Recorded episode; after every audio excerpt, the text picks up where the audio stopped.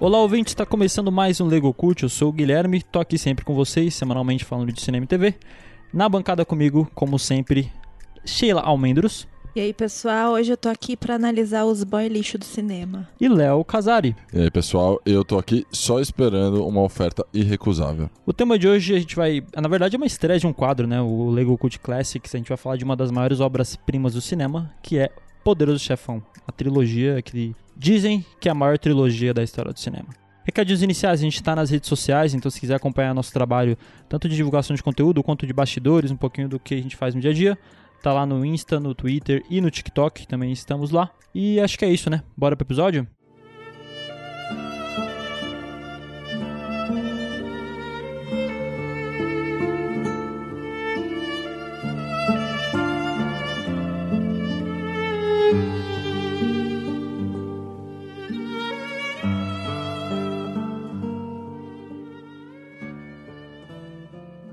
Bom, Poderoso Chefão, como o Gui falou aí, a trilogia que não é trilogia, né? Segundo nosso querido Francis Ford Coppola. E aliás, Coppola, eu não vou falar Coppola, me sinto muito, pra mim é Coppola, sempre desde criança eu ouço Coppola, vai ser Coppola. Tá? o Coppola falou que não é uma trilogia, né? Na verdade, o, o primeiro filme e o segundo filme fazem parte de uma única história e o terceiro filme é a, a finalização, né? Seria a, o que ele queria chamar de a morte de, de Michael Corleone que, como sempre, os produtores estragando a genialidade dos nossos queridos diretores.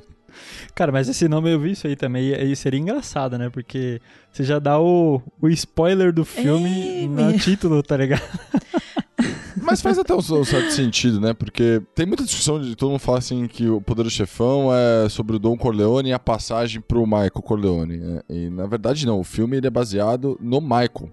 Ele conta a história do, do Sim. Vito, que é pra dar o background do Michael. Então assim, na verdade o grande Dom Corleone é o Michael Corleone. Então assim, faz sentido você contar a história dele e falar que ele vai morrer, sabe? Tipo, eu não vejo problema nenhum.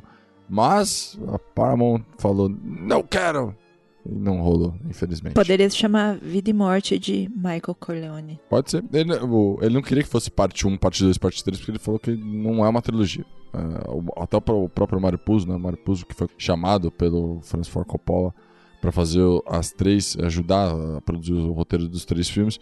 é, ele fala que não faz sentido ter parte 1, parte 2, parte 3. É que o nome ficou tão forte no primeiro filme que eles falaram, porra, não, não tem como você mudar o nome agora. A gente precisa continuar com essa hype aí da venda vai fazer parte 1, parte 2, parte 3. E aí tem coisas que a gente tem que pagar boletos, como a gente sempre fala, né? E aí se manteve parte 1, parte 2, parte 3. Então, diretor e roteirista, a gente tem o Francis Ford Coppola, né?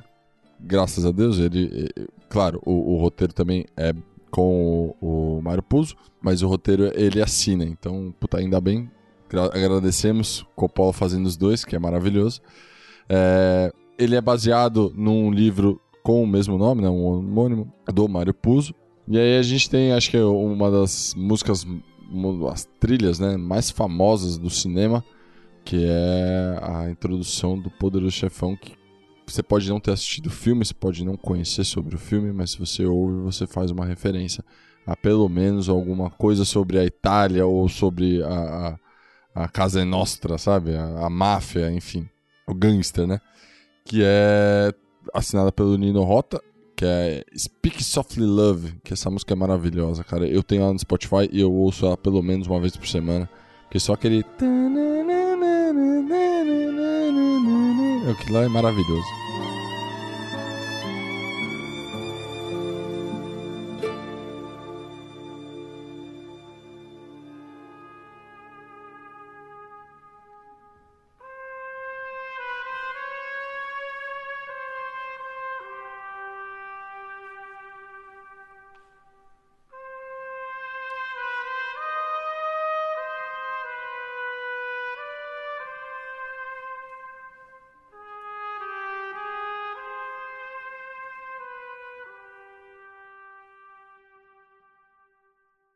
Esse filme é um daqueles filmes que Hollywood quase estragou. Né? É, ninguém queria fazer esse filme. A Paramount, quando comprou os direitos da, da- do livro do Mário Puzo, eles só compraram porque saiu uma manchete em Nova York que ficou muito famosa, falando de como o, o livro falava sobre gangsters e tal. E a Paramount já tinha feito muitos filmes é, sobre gangsters e tal, e não tinha dado muito certo. Tinha rolado muita crítica, principalmente em defesa dos títulos americanos. É, então, cara, não deu muito certo, os filmes foram mais ou menos, então eles estavam mais, sabe, tipo, não quero fazer esse filme. Mas o hype foi tão grande sobre o livro que eles compraram os direitos e falaram assim: ah, tá aqui, né? Temos os direitos, se a gente fizer, uma maravilha. E aí é engraçado isso, porque existia a possibilidade desse filme nem acontecer. Teve tanta treta que a gente vai falar sobre isso é, daqui para frente, mas teve treta para não acontecer que quando acontece e, e, os produtores olham e falam assim, porra, acho que a gente tem um bom filme aqui, os caras já falam, vamos fechar a segunda temporada aí, quase um, uma série, né? Vamos fazer a segunda temporada porque se, acho que vai dar certo. É, engraçado que você falou, né? O Coppola não gosta de, de falar que são três, se quer uma trilogia, né, e tudo mais. E eu entendo ele, porque eu, particularmente, eu transformei a trilogia em uma minissérie, porque eu assisti cada, cada filme bem devagarinho. Eu assisti uma hora num dia, segunda hora na outra, finalizava no terceiro dia, porque é uma parada bem longa, né? Sim, não, é de, de, fato. É, é, que é uma história muito grande, né? É, eu li o livro, já tinha assistido o filme, mas assim, eu não tinha entendimento do que era o filme. Aí fui ler o livro. E aí você começa a perceber algumas coisas, tipo, complementares, você fala assim, cara, é, acho que é o primeiro caso que o filme é melhor do que o livro. É, é, de verdade, porque geralmente eu defendo ao contrário, né? Eu falo que, o, que o, o livro é melhor. E esse acho que é o primeiro caso que eu falo, porra, o filme superou o livro, velho. Então, cara, mas eu acho que o livro. Eu não, eu não vou dizer que o filme é melhor, ele, porque o livro é muito bom também, velho. Tava revisitando ele pra gente gravar o episódio. Eu, eu li algumas páginas, não consegui ler tudo. Até olhei atrás, tinha uma etiquetinha da Saraiva de 2008, cara. Falei, caralho, eu tô velho, bicho. Eu li esse livro quando eu era adolescente, tá ligado? Eu tinha 17 anos, aí eu assisti o filme. E eu lembro que na época, na escola, era, tava um puta de um, de um hype que eu não sei de onde veio. Porque não tinha, não tinha saído nada de Poderoso Chefão e tava todo mundo, ah, vamos assistir Poderoso Chefão. E começou a falar as frases do Marlon Brando, tá ligado? Ah, mantenha os inimigos mais perto do que os amigos, saca?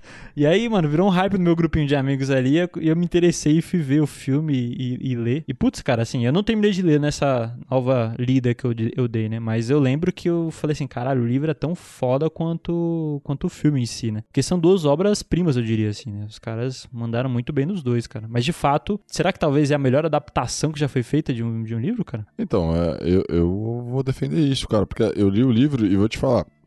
O livro é muito bom, mas ele, ele foca em outra coisa.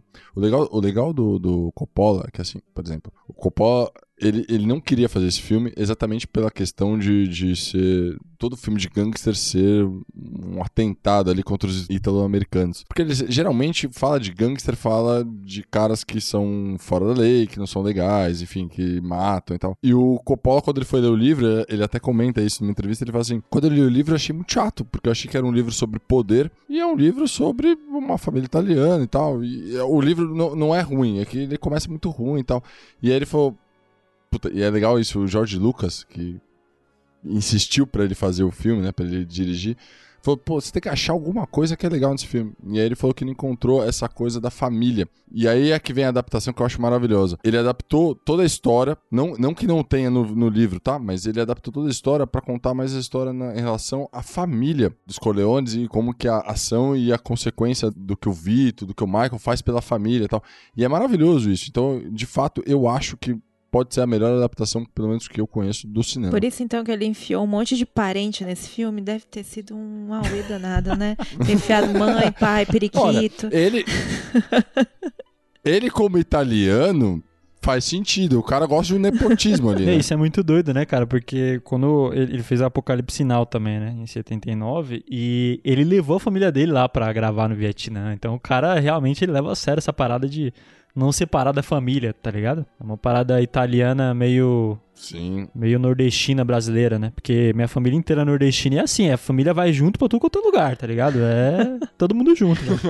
Imagina as batição de panela que foi na, na produção, gente. Jesus aquela, aquela gritaria, né? Não. O italiano ama falar alto, gesticular com a mão. Fala e gesticula. e é engraçado que você falou, é verdade. A filha dele participa, por exemplo, nos três é. filmes. A filha dele é a bebê que o Michael batiza no final do primeiro filme. No segundo filme, ele é uma, ela é uma criança que aparece no barco que tá fazendo a imigração. E o terceiro filme ela atua, né? Como a Mary Corleone. A filha dele, só dando o nome, é a Sofia Coppola, né? Pra quem não conhece. A anônima Sofia Coppola, ninguém sabe quem é essa garota. Ah, anônimo. Imagina, né? É, então, então ele, ele tem. Mas assim, no primeiro eu até me surpreendi, né, cara? Porque pensando assim no contexto da época, o que você falou, né? Ele já não, não queria fazer o filme, ele tava sendo contestado pra caralho, assim, pela Paramount, né? De, de escolhas que ele tava fazendo pra elenco, pra direcionamento do, do, do que fazer e como adaptar. E o cara ainda tem bolas, A Paramount nem É, queria então. ele, né? ofereceu A pro Paramount é. chamou 30 cara antes. Sérgio Leone, né? Que era um cara na época que tava bem conceituado, foi um dos primeiros Sim. a ser chamado. E ele ainda ter, tipo, bolas de falar assim, não, vou trazer aqui a minha irmã pra, pro elenco, tá ligado? Tipo, não, não basta eu estar lutando contra tudo e todos, ainda vou trazer minha irmã aqui, vocês vão ter que engolir minha irmã, tá ligado? E ela foi, gravou e entrou pro filme, né? Mas não foi a irmã dele que ele não queria que participasse porque ela era bonita demais, alguma coisa do tipo? É, na, na verdade foi assim. Ele, ele, quando ele chamou a irmã, tinha outras atrizes e tal, e elas foram declinando, e aí ele colocou ela e ele, ele, ele comenta isso, que ele fala que ele... Ele fala assim, ela é muito linda, eu tenho medo do, do que pode acontecer, porque ela não era uma atriz conhecida e tal. E aí botaram ela e, cara, falou assim, vai. E aí ele fala assim, de todos do elenco que eu tentei chamar, e a Paramount era muito chata, a Paramount queria controlar tudo, então, ele, por exemplo, ele quis chamar o Marlon Brando, a, a Paramount falou, você não vai chamar. Quando ele falou do Al Pacino, ela falou, você não vai chamar, né? Tipo, a- ela foi cortando todo mundo. Aí ela falou assim, vou pôr minha irmã. Ele falou, ah, então tá bom. tipo, beleza, a irmã, ok, o Al Pacino, tá, não, o Al Pacino rola, Marlon Brando sem pensar, sua irmã, pode passar. E, e é, é legal isso, porque assim, é, se você parar pra pensar, todos que fizeram os papéis no Poder do Chefão, por exemplo, o, Al Pacino, Robert De Niro, essa galera era, tipo, tudo novinha. Eles tinham acabado de se apresentado pro mundo dos filmes. O, o Al Pacino tinha feito um filme, dois filmes, se não me engano. Ele vinha do teatro, né? A Paramount falou, você é louco que vai chamar esse cara. E aí eu fico pensando hoje, será que esse cara, se ele estiver vivo, ele tá pensando assim, Pô, como eu era idiota, né? Não, cara, mas assim. é- você ia recusar o Não, mano, mas assim, eu vou, vou dar o contraponto aqui. Porque é difícil você. Depois que já aconteceu, você falar é muito fácil, né? Esse é o, o famoso viés de resultado, né? Então, assim, pô, aconteceu, aí eu olhar pra trás e falar assim: ah, aquela foi uma ótima decisão que eu tomei. Você sabia na época? Não, você tomou a decisão e esperava que acontecesse melhor. né? Então, pô, pensa na época. Você tem o Alpatino que nunca tinha feito filmes grandes, né? Ele tava no teatro, que você falou. Marlon Brando é um cara que dá problema pra caralho. Você tá colocando grana nisso. É um projeto como qualquer outro, né? Você coloca grana, você quer retorno.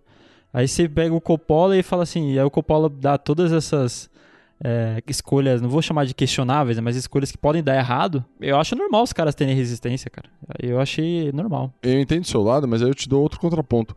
Por que, que a produtora, que tudo bem, ela tá colocando grana, se ela colocou, por mais que o Coppola fosse a oitava opção dos caras, se colocou o cara, que é o cara que entende de cinema, por que, que eles querem opinar em algumas coisas? Porque o Coppola falou do Marlon Brando. E aí a produtora falou assim: não, eu não quero. E eu não quero mais ouvir falar disso. E aí tem, tem uma, uma história engraçada que o Coppola conta que quando eles falaram assim, eu não quero mais ouvir o, o, Marlon Brando, o nome Marlon Brando, né? Porque ele não vai entrar.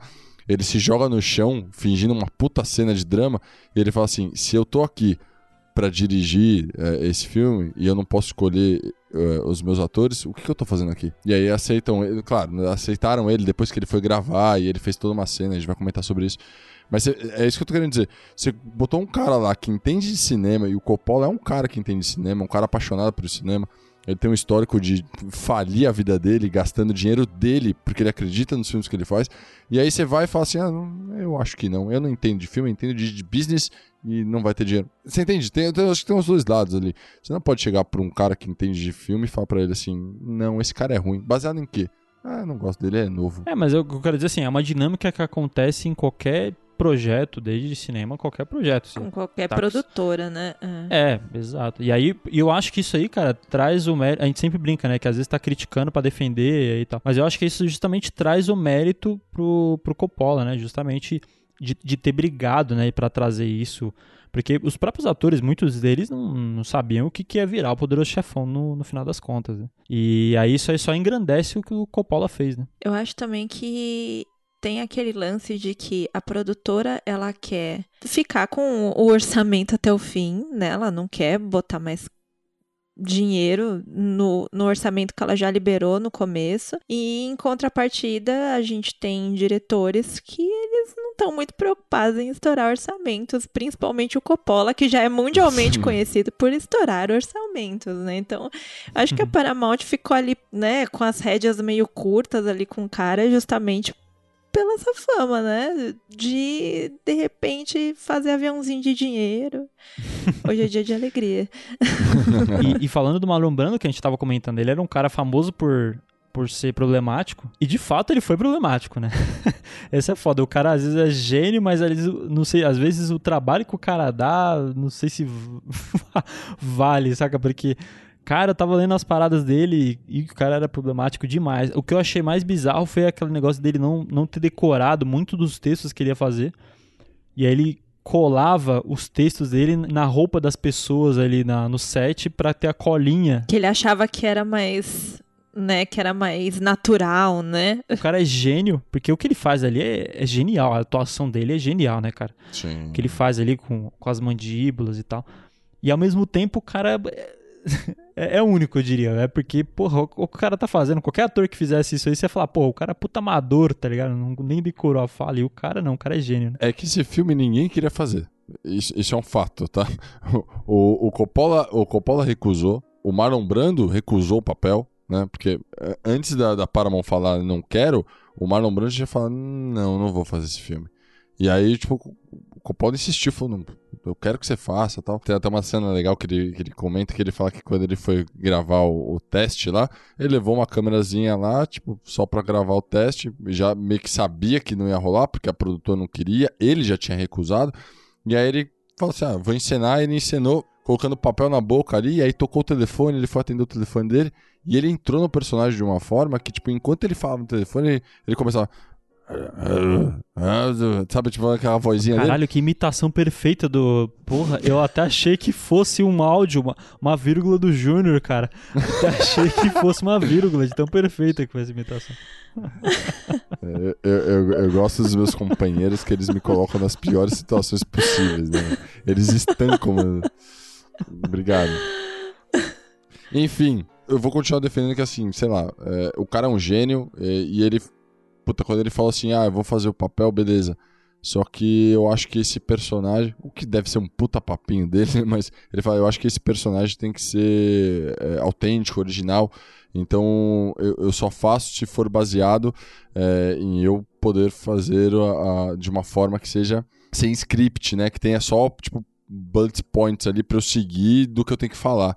Né? E aí ele fala, beleza, e a Paramount fala, não, tá bom, ok, só que aí você vai fazer um contrato aqui de pagar um milhão caso você não grave, tá ligado? E aí ficou tipo essa coisa e aceitaram, ficou desse jeito. O Léo tava falando que é, ninguém queria fazer esse filme, né? E eu tava lendo que até o Alpatino, ele era meio assim, acho que na cena do casamento, que ele virou um, um determinado momento nos bastidores pra Diane Keaton e falou, o que, que a gente tá fazendo aqui? Tipo, pra onde que a gente vai agora? A gente terminou já essa bosta, né? Vamos, vamos sair? Alguma coisa do tipo. Tipo, ninguém botava fé num puta filme desse, é isso? É, tava mó, a gravação tava mó bosta, né? Porque a Paramount, quando começou a rolar tudo, quando fizeram o cast, fizemos o cast, vamos começar a gravar. Executivos da Paramount ficavam acompanhando o Coppola para ver como que tava indo a gravação e tal, e eles não estavam gostando do que estavam vendo. Porque você tinha o Alpatino, um cara muito novo, que estava fazendo um trabalho ainda muito fechado ali, que eles não estavam gostando.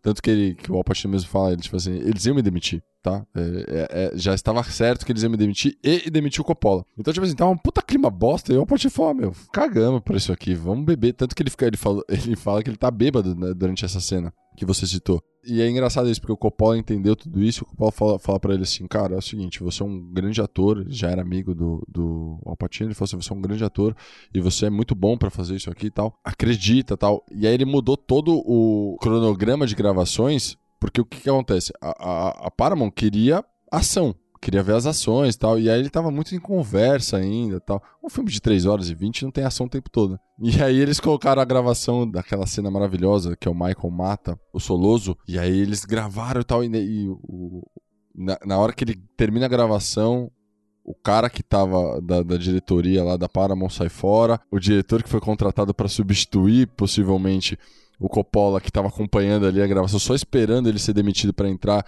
já sai fora, tipo, não, tudo bem. É isso, deixa eles gravarem que tá indo bem, sabe? Eu vi que outro cara bem problemático também, não só o Marlon Brando, mas o diretor de fotografia também, né, o Gordon Williams, ele, Gordon Willis, né? Ele era meio pé no saco, não é? Ele não gostava muito de iluminar as cenas e ele brigava o tempo todo com o Coppola, porque ele era bem grosso com os atores e o Coppola sempre foi o paizão da galera. o Gordon Willis, cara, ele é um cara que ele é conhecido como o príncipe da escuridão, né? Ele gosta muito de gravar é, em cenas escuras e tal. Ele gosta de trabalhar muito essa luz mais de paletas mais escuras, né? Tanto que você pode ver que o começo do filme, a, a apresentação do filme, né, a cena de abertura, é uma cena muito dark, né? Tipo, ali dá, dá um suspense, dá uma coisa que, tipo, tem algo errado ali e tal. E ele gosta muito de trabalhar isso, por mais que ele trabalhe várias outras paletas, né? Você tem, por exemplo, logo depois tem o casamento, que já é uma coisa mais viva, mais colorida, e depois você tem a ida do Michael pra, pra Sicília, que também é outra paleta, enfim. Mas ele é um cara que ele gostava de fazer isso. E é engraçado porque o próprio Coppola fala, assim, fala que ele é um gênio. E ele chamou ele porque ele é um gênio. Ele, tipo, eu quero você. E aí você vai falar pro cara o que ele tem que fazer, o cara tem que ser grosso mesmo, eu concordo com ele. Sabe, você me chamou aqui para fazer meu trabalho, quer falar como eu tenho que fazer? Pô. Essa cena que você estava comentando inicial, ela, ela é sensacional, né? Eu tava assistindo vários vídeos e vendo textos sobre ela e não sou técnico de cinema, mas tecnicamente ela é praticamente perfeita, pelo que eu estava analisando, assim, eu, os vídeos que eu vi, né, de, de, toda a análise que é feita de como você apresenta o personagem do Corleone. Então, numa cena pequena, você já dá todo o contexto ali de, do respeito que ele impõe na, na, nos, nas pessoas que estão na sala ali, presentes, né? da dinâmica, como é que funciona da máfia, né? Porque tudo bem que ninguém usa a palavra máfia no filme em nenhum momento, né? nenhum dos três filmes, é a família só, né? Mas é uma máfia na prática, né? Então você já entende toda a dinâmica ali da, da família, né? Que é, ou seja, não é que eles são assassinos, estão ali para fazer por dinheiro. Existe uma, uma questão de honra por trás, né? Ele fica até ofendido quando Bonacera pede para ele matar por dinheiro, né? Ele fala assim, pô, você não entendeu ainda, meu amigo, que não é questão de dinheiro? Você nunca foi tomar um café na minha casa e você agora vem aqui pedir para matar por você, tá ligado? E é uma cena muito boa, né, cara? E aí eu tava brisando também porque pensando assim, o que você comentou do casamento, né? Aliás, os três filmes começam em festa, né? É bizarro isso, né? Todo... os três filmes têm uma festa no início. Sim, né? como boa família italiana, diga-se de passagem, tem que começar alguma coisa em festa. E aí eu fiquei vendo como era longa a cena, a cena não, mas a sequência no casamento, porque eu revisitando, né, pra, pra fazer podcast, e eu, eu quando acabou até olhei o tempo, e cara, dura 30 minutos a cena no casamento. Você fala assim, pô, o filme tem três horas, olha o tempo que ele leva na, na primeira etapa do casamento. E eu achei genial porque ele consegue mostrar todos os personagens e onde eles estão no início ali no tabuleiro. Onde, quem que é o Michael? O Michael é aquele veterano ali de guerra, que não quer saber da família. A Kay ali, menina toda né, com o vestido vermelho, totalmente distoante de tudo que rola ali. É uma jovem sonhadora. Aí você tem o Don Corleone que é apresentado. Então, cada, cada personagem é apresentado ali de uma forma genial, cara. Só que eu não sei se isso hoje em dia ele é ele é aplicável. É uma grande discussão que tá tendo, né? Os, os mais old school têm criticado os filmes de hoje em dia que são muito mais dinâmicos, né? Já as coisas acontecem muito mais rápido. Esses filmes mais antigos, de tipo três horas de duração, que tem uma dinâmica muito mais cadenciada, vamos chamar assim, né? Já não sei se tem lugar hoje em dia, né? É, hoje é muito menos feito, na real. Né? E a gente pode ver, inclusive, utilizando essas duas cenas que o, Gui falou, a importância da fotografia, né? Sim. Na, na, narrativa da história, porque enquanto a gente está ali naquela cena inicial de uma apresentação da família Corleone, né, uma coisa mais obscura, uma família, né, de, de história obscura, é, com um, um, um, pano de fundo escuro, com uma iluminação escura, até mesmo é, a, a, a própria escuridão, ela também era importante ali por conta da, do resultado da maquiagem do Marlon Brando também, né? Aí você uhum. corta para uma cena de casamento que tem um, uma pitada de cores mais quentes e, e para passar aquela coisa de família, uma coisa mais aconchegante, uma visualização melhor de cada integrante ali daquela história. É, enfim, falamos de um, um diretor de fotografia pesado, porém genial, né? O, o, ator que fazia o Luca Brasi, ele tava nervosaço, né, de, de contracenar com o Marlon Brando. E tem uma cena no início que é ele ensaiando o que ele ia falar pro poderoso chefão porque ele ia ter um encontro ali e tal. Isso aí aconteceu na real. Tipo, o ator ele tava tão nervoso que de fato ele tava ensaiando o que ele ia falar. Pegaram isso na, nas gravações e falaram: não, ficou muito bom. Vamos manter isso aí, porque pareceu que era o personagem nervoso para falar com o Poderoso Chefão, quando na realidade era o ator nervoso para contracenar com o Marlon Brando. Achei isso foda. Falei, caralho, muito foda, né? Tipo, você trazer uma improvisação pra, pro corte final, tá ligado? Muito da hora isso. Essa é a genialidade do Coppola, que é o que você tava falando, que a chef comentou e você trouxe muito bem, que é isso, né? Ele, ele apresenta primeiro já a parte, é, o que a gente pode falar que é a, a é a parte negativa da família e logo depois mostra que eles são pessoas normais e já apresentando seus personagens de forma que, tipo assim, eles são humanos normais ali. Não é só a, a, a parte da família do, dos negócios, né? Tem a vida deles e tal. E essa que você falou do Luca Brasi que eu acho maravilhoso, porque o ator, ele não era um ator, né? Ele é um cara que foi convidado para ser italiano. Só precisa saber, todo o casting, ele é baseado em alguma ligação com italianos. Alguns casos não, mas a grande maioria, principalmente os, os lá, a terceira parte ali do casting, eles são sempre ligados a, a, a, famílias italianas. Esse moço aí que vocês estão falando é o Lenny Montana. Lenny Montana. Lenny Montana, saudoso. e aí, ele, cara, ele não lembrava das falas dele, porque ele tem poucas falas. O Luca Brasi tem poucas falas. O Luca Brasi é um cara que era tipo uma puta montanha lá de, de segurança. É, um armário, né? é, tipo, ele não tinha. E ficou muito bom, porque deu muito a entender isso. E aí vem a genialidade do Coppola de ter enxergado isso numa brincadeira, de ter gravado o cara numa brincadeira ali pra, pra lá, fazer uma zoeira e falou, pô, não, peraí, isso aqui ficou legal, vamos pôr no filme. E ficou muito bom, porque a hora que ele vai falar com o filho, ele fala assim, I'm gonna live now. E aí ele para um pouquinho, because you are busy. E aí fica tipo uma coisa meio tensa, meio travada, você fala, ah, porra é essa de ator, velho? Que boa atuação pra um cara travado. E era ele mesmo, sabe? O cara só tava travado mesmo. É, nervosaço uhum. de contracenar com o Marlon Brando, né, cara? E é legal que no Poderoso Chefão teve muitas improvisações, né? Tipo, Marlon Brando socou um tapa na cara de alguém que nem tava no script e ficou super legal e todo mundo gostou. E aí o cara que tava na cena ficou mega assustado, né? E teve também aquela cena super icônica, né? Que eu não lembro do, do nome do, do personagem agora, mas ele tem um peso muito grande na história, que ele fala algo do tipo, ah, solte a arma e pegue o, o ca canole, alguma coisa assim. Leave the gun and take the cannoli. Isso, tipo, ninguém esperava isso, né? Foi super natural também. Eu acho que eu votaria no canole. Essa cena que você tá falando, Xê, o Marlon Brando, ele tá, ele tá durante essa festa, né, ele tá atuando com Al Martino, que faz o Johnny Fontana, que dizem que é uma referência ao Frank Sinatra. E aí ele tá falando, ele tá chorando ali, falando que ele queria fazer o papel porque ele já não consegue mais fazer sucesso e tal. E aí ele vai dar um tapa na cara dele assim, e fala assim: "Você, você não para de chorar, né? Você é um grande tal". E aí acho que nem o cara esperava, tanto que ele dá um beijo nele depois e ele fica assim com uma cara tipo no filme você pode ver que ele tá com uma cara meio assustada, porque também não tava no script, que o Marlon Brando era um cara, tipo, totalmente livre, né? Ele falou assim, eu vou ser livre aqui, eu vou fazer o que eu quiser. E fora que não era o perfil do personagem fazer isso, né? O Don Corleone, todo calmo, sereno, frio e calculista. Do nada o maluco pega o maluco pelo pescoço e fala assim, irmão, vira homem, tá ligado? Basicamente é isso que ele fala pra ele. Aliás, o Léo falou, né, do, do Frank Sinatra, eu tava vendo que o Mário Puzo, ele não escreveu esse personagem pro Frank Sinatra, mas todo mundo começou a falar do Frank Sinatra, não, vai ser o Frank Sinatra, que ele falou, ah, beleza, deixa aí, né, vamos fazer. Só que um dia o Frank Sinatra encontrou ele num restaurante, putaço, xingou muito, falou: não me venha com esse papo de que sou eu e tal. Aí ele meio que diminuiu, né, as cenas do cara no filme, só pra no filme não, na história, desculpa. É, só pra não ter muito o que falar, né? Tipo, não tomar outro tapão do Frank Sinatra. No livro ele é bem mais desenvolvido do que no filme, de fato. No filme quase não aparece, né? Ele só faz um. Na verdade, assim, se for pensar, parar pra pensar em termos de função narrativa, nada, talvez para apresentar um pouco da dinâmica, porque aí você entende um pouco da dinâmica, como é que funciona quando o Michael tá contando pra Kay, né?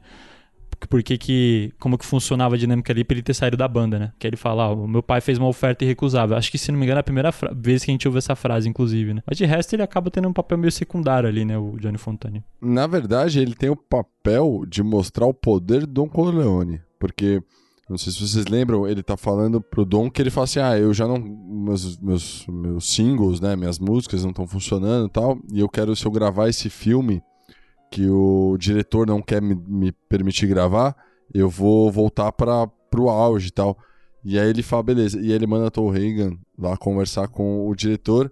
E aí isso é para mostrar o poder que o Don Corleone tem, inclusive em Hollywood.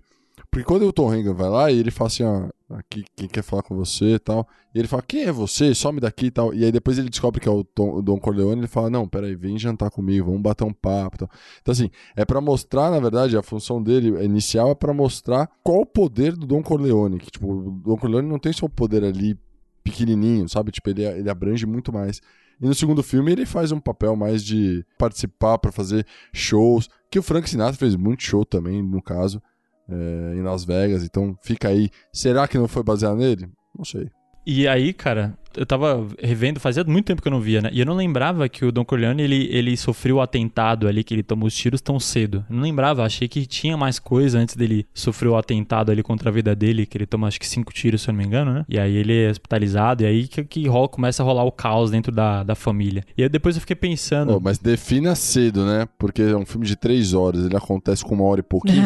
é, eu digo assim, é ele, tão... até que ele não é tão... não, não parece tão, não é tão desenvolvido, sabe? Pelo menos a sensação que eu fiquei foi essa, assim, assistindo. Esperava ele mais tempo em tela ali antes dele sofrer o atentado, porque aí ele fica um bom tempo fora, né, da, da tela ali quando ele tá se recuperando. E aí depois eu fiquei pensando, né, porque aí você tem o Sony, que é o, o, o em teoria é o herdeiro ali dele, que é totalmente diferente dele, né? Um cara impulsivo pra caralho, só faz merda. E ele, ele dá até várias lições para ele, né, no, no, no, casamento. Tem uma hora que ele até fala assim, ó, é... eu não lembro qual é exatamente a frase, mas ele, a mensagem que ele passa é quem quer é, é, comandar isso tudo aqui tem que ser leal à família. Porque o Sony tá pegando várias, várias minas lá, tá nem aí pra nada. E aí fiquei pensando, pô, se, se a gente tivesse assistido o 2 e conhecido o passado do Don Corleone, a gente já saberia que ia dar merda com o Sony. Porque o Sony não tem nada a ver com o Don Corleone mais sim, novo, né? Ele, ele é o Michael todinho praticamente ali, né? Um cara mais calmo, frio calculista. Tipo, pensa em tudo que vai fazer, tá ligado? E, então eu fiquei pensando nisso. Falei assim, cara, se a gente já conhecesse o Don Corleone, a gente saberia que ia dar merda com o Sony, né? Que não ia rolar. O, o Sony é um cara. Puta. É, é, engraçado, porque assim, na verdade são três filhos, é, homens do Corleone, né, da família, e tem o Tom Regan, que é um. Na história, ele foi. Ele era um garoto de rua abandonado, que o Sony faz amizade, e aí o Dom é, acolhe ele. E aí você tem, tipo, três personalidades completamente diferentes, né? O, o Sony é um cara que é completamente estressado, estourado, impulsivo.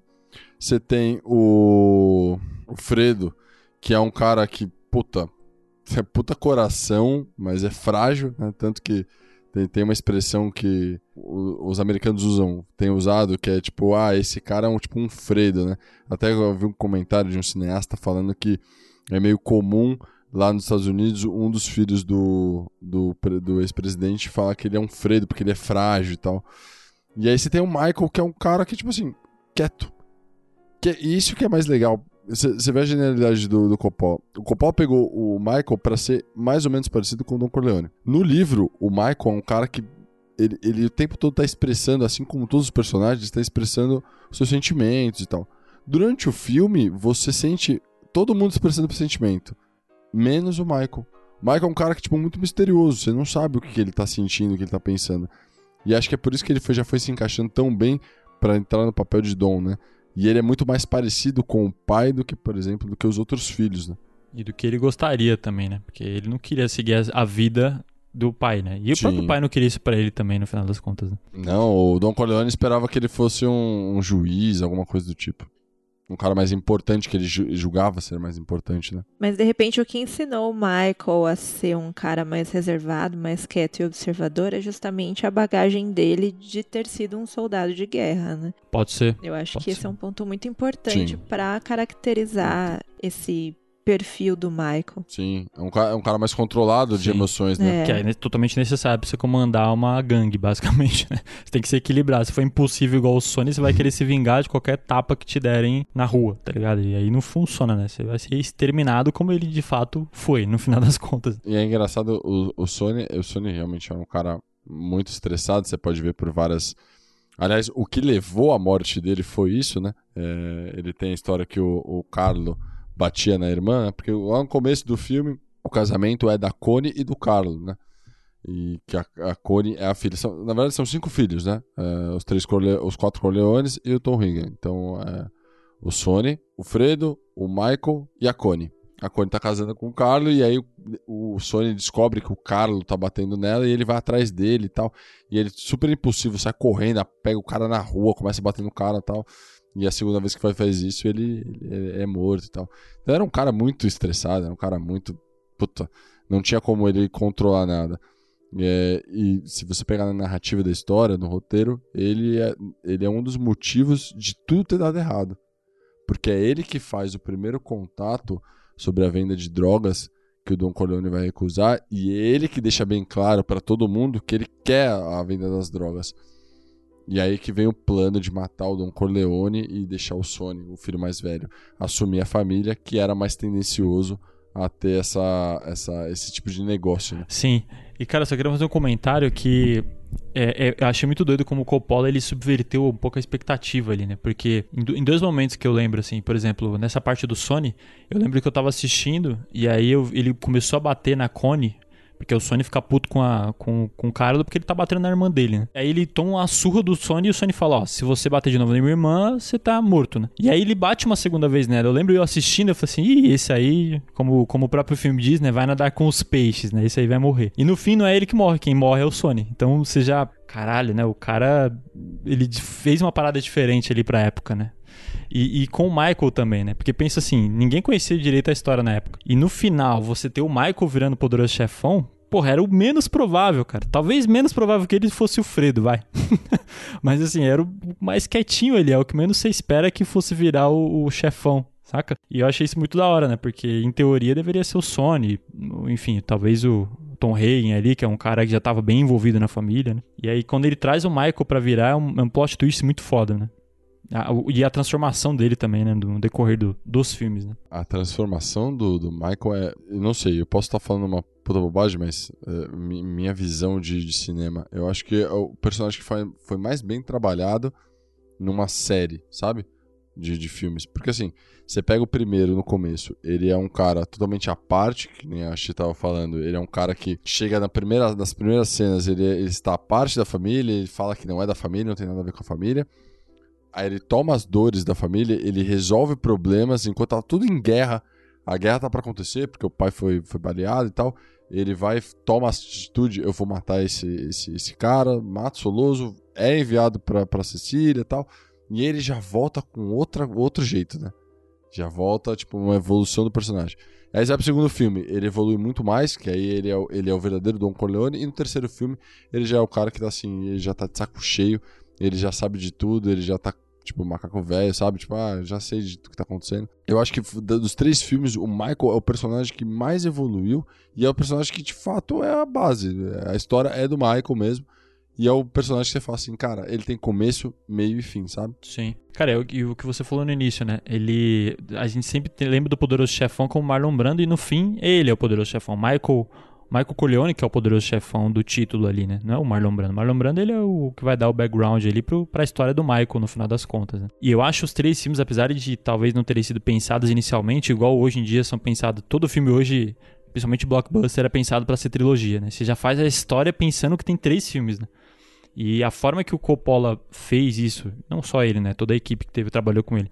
Dos três eu achei genial, cara, porque ele tinha essa questão que a gente comentou, né, de não querer estigmatizar os italo-americanos, não querer dar glamour pro crime. E o primeiro, ele sai um pouco com essa sensação, né? Porque no primeiro tudo dá certo, no final o Michael, ele tá ali em cima da carne seca, tá ligado? Ele termina matando todo mundo e virando de fato poderoso chefão. E aí no 2 começa a derrocada dele, né? E eu achei muito foda, porque começa dentro de casa, cara. O irmão dele trai ele, a mulher dele, que é a que já tá putaça com ele. E o terceiro, para mim, fecha com chave de ouro. Então, eu acho que. É a decadência, né? Então eu acho que o Coppola ele consegue passar exatamente o que ele queria passar. Saca? De Fala assim, ó, não existe glamour em ser um criminoso. Não é, não, não, é, não é legal ser um criminoso. Você vai se fuder no final das contas. Que é o que acontece com o Michael, né? E o terceiro, eu acho o terceiro filme muito foda. A galera reclama. Puta, mano, a atuação do Alpatino, aquela cena final, vai tomar no cu, velho. Que absurdo. Eu acho que é uma característica, sei lá, eles devem combinar, sabe, em, Hollywood, algo do tipo. Não só em Hollywood, né? Eu digo no mundo do, dos filmes e séries de uma maneira geral. Tipo, não vamos deixar que esse cara que faz merda durante a história inteira saia bem no final. Tipo, a galera vai se simpatizar com ele, vai rolar uma empatia do público, mas no final das contas ele vai ter o final que toda a carreira, tipo, fora da lei oferece que é se dar mal. A gente pode pegar aí grandes obras de séries e filmes, né? Breaking Bad, Sons of Anarchy, Peaky Blinders, obviamente, vai acabar assim também, né? Mas tem todo o mesmo contexto, né? Tipo, o cara que ele tem uma família, ele tem, ele faz aquilo por algum objetivo, em algum momento da história ele não quer mais fazer parte daquilo, porém ele já tá afundado até a cabeça naquilo, ele não consegue sair de jeito nenhum, né? E no final das contas, o crime nunca vai compensar, porque ele realmente vai se fuder no final. oh, e são a, a, cena que eu acho que deixa. A cena não, mas a sequência, né? Que deixa clara essa transformação dele, que é aquela final do primeiro filme, né? E assim, eu, eu curto muito ver o filme e depois pesquisar, porque aí eu vejo coisas que eu não vi por ter uma visão de leigo ali, né? E os caras dão uma percepção que eu falo, caralho, é verdade, eu não tinha reparado. E essa revenda agora eu fiquei felizaço, porque eu consegui reparar no, no que aconteceu ali, porque ele é uma cena de, do batizado do, do sobrinho. Então ele tá virando padrinho do sobrinho, religiosamente falando. Assim como ele tá virando padrinho porque ele tá matando a porra toda dos inimigos. Saca? E a montagem do filme corta da cena do batizado para cenas dos assassinatos. Quando eu vendo assim, eu falei, caralho, eu tô conseguindo perceber isso. Eu achei muito foda. Porque é uma montagem absurdamente boa, cara. É genial, cara. E a é música genial, né? tocando. Porra, é, é genial, é genial, é genial. E o, o Coppola falou que ele, ele queria realmente essa cena dentro da igreja porque tinha uma pegada dos, dos italo-americanos, né, dos italianos, na verdade, com essa, essa ligação com a igreja. Se você parar pra pensar, durante os filmes ele fala bastante sobre religião e igreja, né? O cristianismo. E ele queria isso porque ele queria trazer essa, essa coisa da família, coisa da, da, da cultura é, italiana. E eu achei maravilhoso, porque aquela cena toda escura no altar e ele fala assim: o, padre, né, pergunta: Você renuncia ao, ao demônio? Ele fala: Renuncio. E aí mata um. Você, não sei, ele mata o outro. Tipo, cara, ele tá totalmente ali se transformando no Dom Corleone. Uhum. Tipo, eu sou o padrinho, sabe? Tipo, eu vou fazer o que tiver que ser feito para defender minha família e eu vou mentir, vou matar, enfim. Pô, daquela cena é maravilhosa. É importante fazer esse link de família, para ele não se tornar o vilão da história, né? É, é, importante que tenha o um vínculo familiar pro, pro cara ali fora da lei, justamente para que a gente que está assistindo sinta o peso dele mais humanizado, né? E a gente não fique ali torcendo para que ele se lasque logo porque ele tá fazendo um monte de merda. Não, a chave disso tudo, de, de transformar, de trazer o público para essa empatia com o personagem, mesmo que ele faça algo ruim, é justamente incluir sempre uma história familiar para justificar as atitudes dele, por mais que a gente não concorde. Então, essas grandes cenas, assim, dele interagindo com a família e ao mesmo tempo interagindo com o crime, faz um, um, um contraponto muito interessante que, que eu acho que, que dentro da gente, inconscientemente, mexe de uma forma mais subjetiva. Né? Sim. E aí eu acho que eu dou mérito pro Coppola como roteiro, porque assim, ele pegou todo o livro, e no livro ele tem. Algumas coisas são em timelines diferentes, né? É, então, por exemplo, é, se você pegar a história do, do Michael, ele, ele ele assume a família, e aí ele começa a fazer as mortes, mas assim, lembra que ele tipo não faz só a morte dos seus inimigos, ele faz a morte de pessoas que estão Sim. próximas dele. Então, por exemplo, o Polly é morto e no livro ele fala, cara, eu convivi com esse menino desde criança, né? Só que no, no filme ele pouco se importa com a morte dele. Aí ele mata o Carlo, que é cunhado dele. Sim. É uma boa discussão. Porque eu acho que a- a- tá aí talvez a, a- sutil diferença entre os dois, entre o, o filho e o pai. Porque eu não sei se o Don Corleone teria cometido todas as mortes que o Michael fez. Saca? Eu acho que ele exagerou um pouquinho ali em algumas. E, e- e da forma que ele fez, né? Porque o Don Corleone ele tinha aquela questão de honra, de não mentir, talvez, né? De não, não ser. É que é foda falar antiético, né? Mas assim, de de- vai, vamos supor, de não ser um- totalmente um filho da puta, de ter um código, pelo menos, que ele seguia. E o Michael com o cara, ele foi um filho da puta por completo, né? Porque além de matar o cara, ele falou assim: não, você não vai morrer, você vai cuidar do cassino. Só me fala quem que mandou você fazer a merda. Ah, foi o Barzini? Beleza. E ele mente, mente pra todo mundo e mata o cara. Saca? Depois mata o irmão. Então, acho que é essa sutil diferença entre os dois, sabe? De. de... Por que, que as coisas talvez deram muito errado pra um? Pode ser, Gui, mas não se esqueça que o, o, próprio o próprio Don Corleone, o Vitor Corleone, fala pra ele, ele faz uma promessa pra trazer o Michael de volta, ele fala assim, enquanto eu estiver vivo, não haverá vinganças. Só que assim que troca a cena e ele tá conversando com o Michael, que o Michael já assumiu a, a, a liderança da família, ele fala assim, assim que eu morrer, mate eles. É isso, ele fala assim, o seu inimigo vai se revelar e você vai matá-lo. Quando eu morrer, o seu inimigo vai tentar se aproximar de você e você vai matá-lo. Ele deu, ele deu a carta. Então, assim, uma coisa que o, que o, o Don Corleone, o Vitor, falava era: não leve isso pro pessoal, são negócios. Tudo bem, talvez ele tenha levado ao pé da letra. Pode ser. Mas é um fato, são negócios. Se você não é meu amigo, você é meu inimigo. Mas isso é legal, porque dentro do roteiro da história, se a gente seguir, não falar da parte 1, parte 2, parte 3, né? Falar como uma história única, o nascimento como do Corleone do Michael até o final, o Michael, todas as atitudes que ele tá fazendo vão cobrar ele no final. E aí no final ele sente todo o peso de tudo que ele fez até então. E é isso que é maravilhoso e é um dos motivos que o Coppola é, continuou fazendo os filmes, porque ele não queria fazer, claro, né? O Coppola também era um quebrado da vida, ofereceram mais de milhões de dólares para ele gravar as outras cenas, os outros filmes, mas é, ele queria passar essa mensagem que assim, tudo que o Michael fez, ele não é um herói. Muito pelo contrário, ele tá chegando no final e ele se destruiu. A destruição da, da vida dele é todas essas ações que ele fez baseado em proteger a família e os Sim. negócios. Não, eu concordo plenamente. Por isso que eu acho o 3 tão genial, tá ligado? Porque ele poderia ser muito mal executado. A premissa era muito boa, né? Você mostrar a derrocada completa do cara. A premissa era boa. Só que ele podia ser mal executado. E eu achei que foi muito bem, cara. Algumas, algumas escolhas de elenco ali, talvez, questionáveis, né? Mas o, o Al Pacino, cara, ele faz muito bem o, o Michael com esse sentimento de culpa que você falou, né? Esse remorso, essa. Porque eu, eu- o, sentimento que eu fiquei foi de que ele não, não tinha certeza até o último momento se a escolha que ele fez de matar o Fredo foi a correta.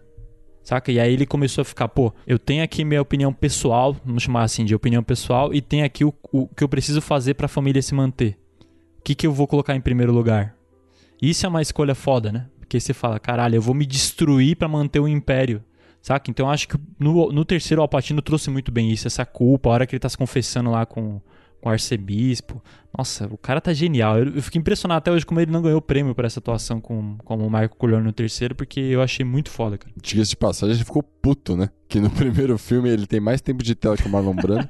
e o Marlon Brando é, é indicado como o melhor ator e ele é indicado como coadjuvante pra disputar com o Robert Duval e o, e o James Cain. Achei puto injusto. Ele ficou tão puto que ele não foi nem pra cerimônia. Ele falou, caguei pra essa merda.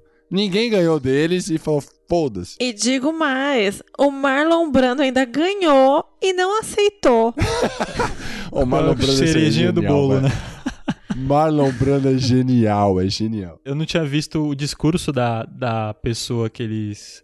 Que, que ele pediu pra ir lá, né? A atriz que representou o povo indígena e tal. Ô, foi ousado pra caralho, né? O ano 70, bicho. O cara era foda, né?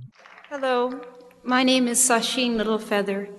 I'm Apache, and I am president of the National Native American Affirmative Image Committee.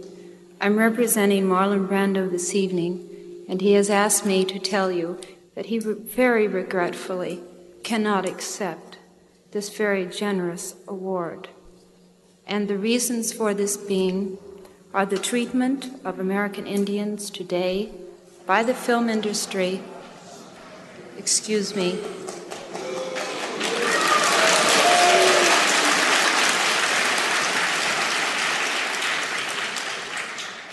And on television in movie reruns, and also with recent happenings at Wounded Knee. A lista de, de atores famosos que tentaram entrar são grandes até, né? Por exemplo, a gente tem o Robert De Niro, que ele fez o casting do primeiro filme para entrar como Michael. E apesar de, puta, a, a, equipe ter adorado ele, o próprio Coppola ter adorado ele, ele não foi escalado pelo Michael e uh, até o Coppola fala, puta, eu queria muito você nesse filme. Ele é lembrado no segundo tal, mas ele não, não entra. Então, pô, você tem Robert De Niro, Sylvester Stallone, enfim, putz, tem uns nomes grandes aí, né, que ficaram de fora. Sim, o, o Jack Nicholson, porra, é um cara que eu admiro demais, mas não sei se. Será que ele ficaria bem de Michael Corleone? É porque é foda, né? Hoje em dia esses personagens muito marcantes assim já estão tão carimbados ali, né? Na cara de atores, né? se pensar, imagina o Jack Nicholson com aquela cara de psicopata dele fazendo Michael Corleone. Eu acho que o Jack Nicholson, ele é muito americano pra ter feito o Michael Corleone. É verdade. Pode ser. É, mas é uma coisa que você falou no começo, viu, Gui? É, talvez hoje a gente tá com o viés do resultado. É, é, muito louco pensar isso. Apesar de eu não gostar de, de pensar isso, me bateu agora essa, essa, essa, esse pensamento de, tipo, imagina só. A gente fala hoje, por exemplo, que o, o Alpatino é o Alpatino por causa do Poder Chefão, né? É, ele alavancou a carreira dele, ele foi lançado. Até o Robert De Niro também, puta, alavancou a carreira dele e tal. E se não fosse eles? E se fosse, sei lá, o Sylvester Stallone? E se fosse, sei lá, o, o, o Jack Nicholson? Será que poderia ser melhor? Imagina se fosse melhor, cara. A gente nunca vai saber isso, né? E é muito louco, porque, tipo, o, até o Alpatino fala assim, em uma das entrevistas dele, ele comenta, ele fala assim, tudo que eu passei na minha vida até chegar é, é, a essa atuação e a partir dessa atuação é o que me levou até aqui. Então, assim, talvez se eu não tivesse feito o Poder do Chefão lá atrás, se eu não tivesse conhecido o Coppola, enfim, talvez eu não estivesse onde eu estou aqui hoje. Imagina se, se não fosse, fosse o contrário, sei lá, Robert De Niro tivesse feito. Imagina onde ele poderia estar hoje, ou que visão a gente poderia ter. Porque poderia ter sido um puta fracasso. Porque a gente sabe que o primeiro filme, boa parte, a gente sabe que é, a gente coloca aí nas contas do, do Alpatino e a atuação dele, que foi maravilhosa. Imagina se fosse o De Niro e tivesse dado errado. Cara, o Alpatino ia ser dono de uma padoca no centro de Manhattan, certeza. certeza. Ou no Brooklyn, Italiano. acho que tá mais pro Brooklyn. pode ser, pode ser. É o que a gente tava falando no episódio da Viola, né, Teoria do Caos, né, uma parada que acontece na sua vida e dá ecoa em todo o resto, né, então ele, ele fala isso em várias entrevistas, né, tipo, como foi importante para ele, né. Cara, e uma personagem que, pelo que eu vi, não teve dúvidas que seria é a Diane Keaton como a Kay, né, a mulher do, do, do Michael no filme. E, e, ela tá de fato sensacional, né, cara? Eu lembro da primeira cena deles conversando ali no casamento, quando ele, o Michael tá explicando a dinâmica da família para ela. E a expressão dela é tipo assim: What the fuck? Que porra que você tá me falando aqui, irmão? que rolê que você me meteu, tá ligado? É muito boa a expressão dela, cara. E uma outra cena também que eu achei que me marcou muito quando eu vi foi no segundo filme, quando o Michael tá lá no Senado dando depoimento dele. Que ele fala, né? Não, eu não mandei matar ninguém. E ela no fundo, e o Coppola faz questão de pegar ela fazendo umas caras assim, tipo assim. Você é cara de pau demais, velho. Não dá, tá ligado? Uma cena que eu acho maravilhosa dela é com o Michael, que é com o Alpatino. Que ela fala pra ele que, ele que, ela vai se separar, né? Ela fala assim: não dá mais pra mim, Michael. Puta, e, essa cena e é ela foda. fala assim: eu abortei. Porque ela tava grávida, né? Tava esperando. E aí o Michael foi viajar pra Cuba pra resolver os problemas. Quando ele volta, ela fala: eu abortei. E, e aí ela fala: eu quero me separar. E aí o Michael, tipo, puta macho escroto, né? Mete um. Ah, você tá assim porque você acabou de abortar e tal. Ela fala assim: eu quis abortar e tal. E aí ele vai dar um tapa nela, sabe? Tipo assim, ela olha com uma cara de ódio, tipo assim, começa a meio que falar pra ele que ele não é nada. Puta, aquela cena dela é maravilhosa, cara. A atuação dos dois ali foi sensacional, né, cara? Puta que pariu. Mais uma vez eu vejo o quanto que esse filme ele teve grande influência na construção de outras obras, sabe? Falei anteriormente sobre sobre séries que tiveram essa mesma temática, né, como Sons of Anarchy, como Peak Blinders, é sempre o boy lixo que se mete em, em enrascada e, tipo, eles são muito boy lixo mesmo com as mulheres deles, né? E elas sempre acabam abandonando o barco no final. No caso, no Peak Blinders, eu não vou contar o que, que acontece, porque ainda é muito fresquinho, né? Uma série muito fresquinha, mas a mulher também né? É, tipo, eu ia acaba não dando sobre isso. continuidade, né, do lado do cara. E, e, meu, é, é muito. É muito nítido que o, o poderoso chefão, ele provavelmente ele, ele foi uma grande inspiração para todas essas histórias mais recentes que a gente tem aí. Sim. Ah, não tem como falar que não, né, Che? Porque até então eles só tinham fracassos na- na- no histórico de, de filmes de, Gangues e mafiosos. gangsters e tal. É, então assim. E aí vem, vem um que, pô, ganha Oscar, chama atenção, é, fecha um segundo e que também ganha Oscar.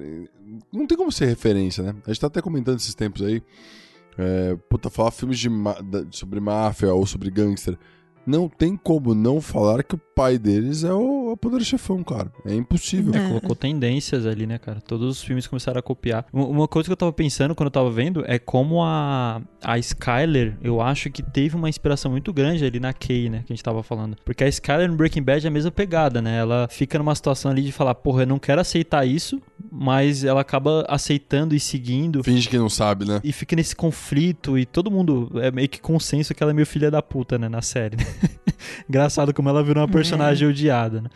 E a Kay, eu não, não cheguei a ficar com raiva dela, mas eu vi muito esse papel. E é uma diferença sutil também entre que a gente tava falando entre pai e filho, né? Porque a, a esposa do Don Corleone, a mãe do Michael, ela era bem mais tranquila, né? Era mais submissa, ela não brigava com ele, era de boa. Já a Kay não, a Kay, talvez por não ser da Itália, né? Ela ser uma americana de fato, ela, ela tinha uma visão diferente, né? E ela causava na vida do Michael, e obviamente com razão, né? Porque o Michael era um filho da puta no final das contas. né? É que Gui, você não assistiu o Peaky Blinders, né? Mas Não. tem a personagem que o Leonardo não suporta e eu adoro, que é a Grace.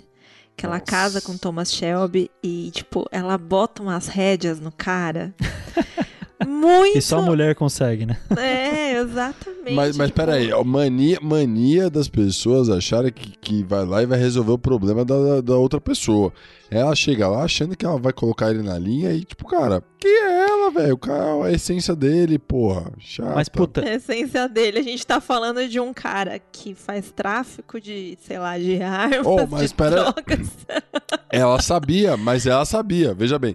Ela não entrou lá sendo enganada que ele era o santo. Não, ela sabia Leonardo, que ele era, velho. Ela tava. antes dela ir embora, que o Thomas Shelby fala pra ela, não, vamos ficar junto, vamos aqui, dá um cheiro aqui, ó. Vamos juntar nossas escovas e tudo mais. Meu, ele prometeu que ia sair dessa, que ia dar tudo certo.